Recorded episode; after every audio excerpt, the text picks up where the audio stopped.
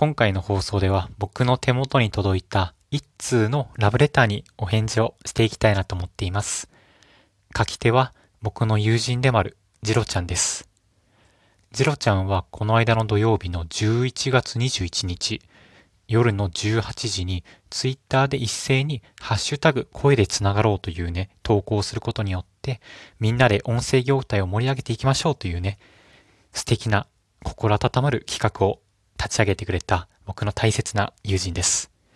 なんとね、ジロちゃんがその後にラジオトークで、ムラッチへというタイトルで6分ぐらいですかね、語ってくれて、いやー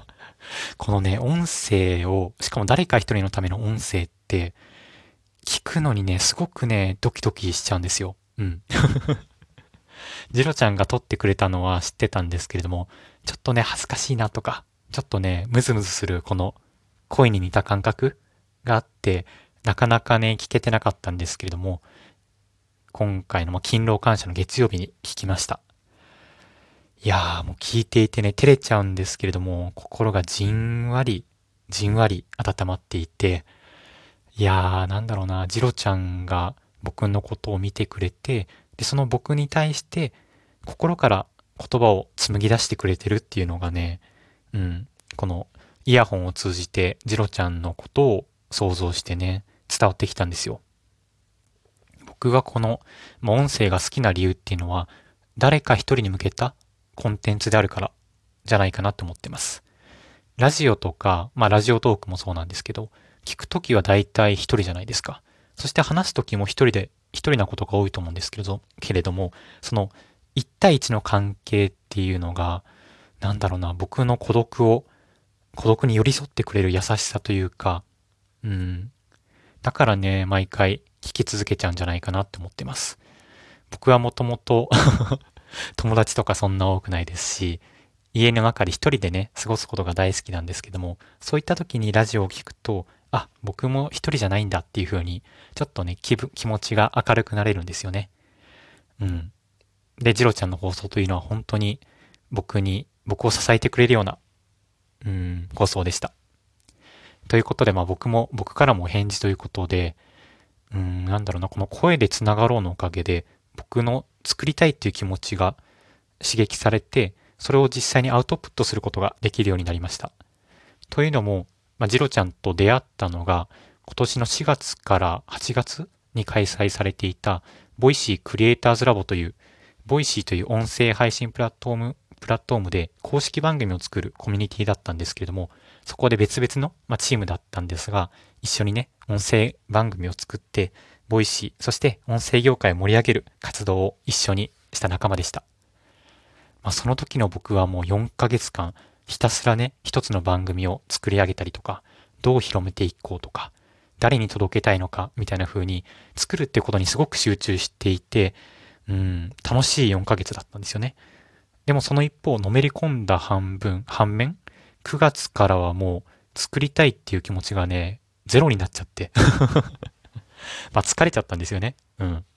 だからまあ、もともとね、音声を聞くのはすごい好きだったので、ほとんど聞くことがメインの生活になっていって、まあそれはそれでね、いろんな番組にまた新たに出会えたりとかして、まあ音声生活っていうのは彩りはあったんですけれども、なんかね、ちょっと作っりたいっていう気持ちと、その作ってる人への憧れっていうのもどこかに、うん、引っかかってる部分があって、でも何を発信したらいいんだろうっていうのが、なかなかね、思いつかずにちょっともやもやしている日々が、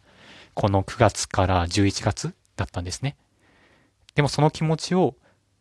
に風穴を開けてくれたのがジロちゃんでして、まあ、今回のハッシュタグ声でつながろうというのは、まあ、自分の音声の思いだったりとか、好きなパーソナリティさん、番組を紹介するっていう本当に音声に対してだったら何でも投稿していいって企画だったので、うん。まあ僕も友人であるジロちゃんの力になりたいなと思ったので、まあ過去の、過去に書いたブログ記事だったりとか、ツイートさせていただいたんですけども、それだけじゃなくてやっぱり、まあ音声、声で繋がろうということで自分もね、声を収録したいなっていうふうに思ったんですね。で、それがこの間の放送でお話しした、まあ、自分のコンプレックスだと思っていた声が、実は人をハッピーにできる武器でもあったっていうことだったんですね。で、そこで改めて話してみて、うん、自分の中にある思いっていうのを、なんだろうな、アウトプットしてすることでなんか達成感もありますし、まあ、それだけでも嬉しいんですが、そこからね、反応をね、いただけたんですよ。あ、すごく話し方が綺麗で、ここ、声もいいですねっていう風に、新たなつながりも生まれて、そこからね、なんかこの3連休は気持ちが明るく楽しく過ごせ、過ごせてます。なのでね、そのね、新たにまた発信っていうことのきっかけを作ってくれたジロちゃんには、本当に、本当に感謝を伝えたいです。うん。まあ、このね、音声を配信した概要欄にジロちゃんからのラブレターも貼っておくので、ぜひぜひ、この誰か一人に向けたコンテンツってどういうものなんだろうそれがもし自分に対して向けられたらどんなことになるのかなっていうふうに興味のある人は、ぜひぜひ聞いてみてください。ということで、うん、まあ、ゆるゆるですけれども、僕もまたね、誰か一人に届けられるような音声、またはコンテンツ、文章とかもね、作っていきたいなと思っていますので、引き続きよろしくお願いいたします。ぜひね、ジロちゃんが東京に来た時とか、逆に僕がまあ、ジロちゃんの元にね、遊びに行くことっていうのもまあ今後あると思うので、その時はね、お酒を飲みながら、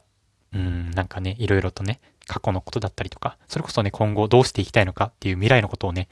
一緒に話したい。そして話せる人だと思っているので、ぜひぜひよろしくお願いいたします。